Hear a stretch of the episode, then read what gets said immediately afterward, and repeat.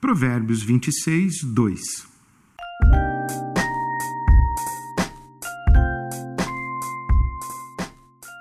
Como o pardal que alça voo e a andorinha que atravessa o céu, a maldição imerecida não pousa sobre quem ela é dirigida. Esse provérbio pode significar duas coisas. A primeira é que a maldição sem motivo não pega.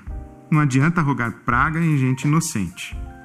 Isso aconteceu com Davi. Ele foi amaldiçoado por Simei sob a acusação de ter assassinado parentes do rei Saul. Davi não se deixou intimidar e nem teve medo da maldição, pois ele sabia da sua inocência e confiava na justiça de Deus. Então a maldição não pegou.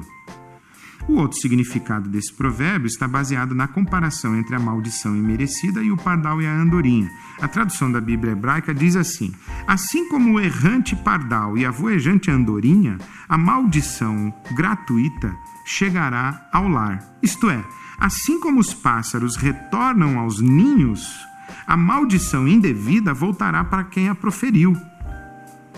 É o feitiço se, se virando contra o feiticeiro. Em ambos os casos, entretanto, a lição é que os justos não precisam temer maldições. Devem confiar em Deus e descansar, sem medo, pois as maldições indevidas não encontram pouso na vida de quem anda na luz. Na verdade, quem deve temer as maldições, e especialmente as maldições sem motivo, são os amaldiçoadores, pois a sua maldição procurará onde pousar, e o ninho mais próximo é a cabeça deles mesmos.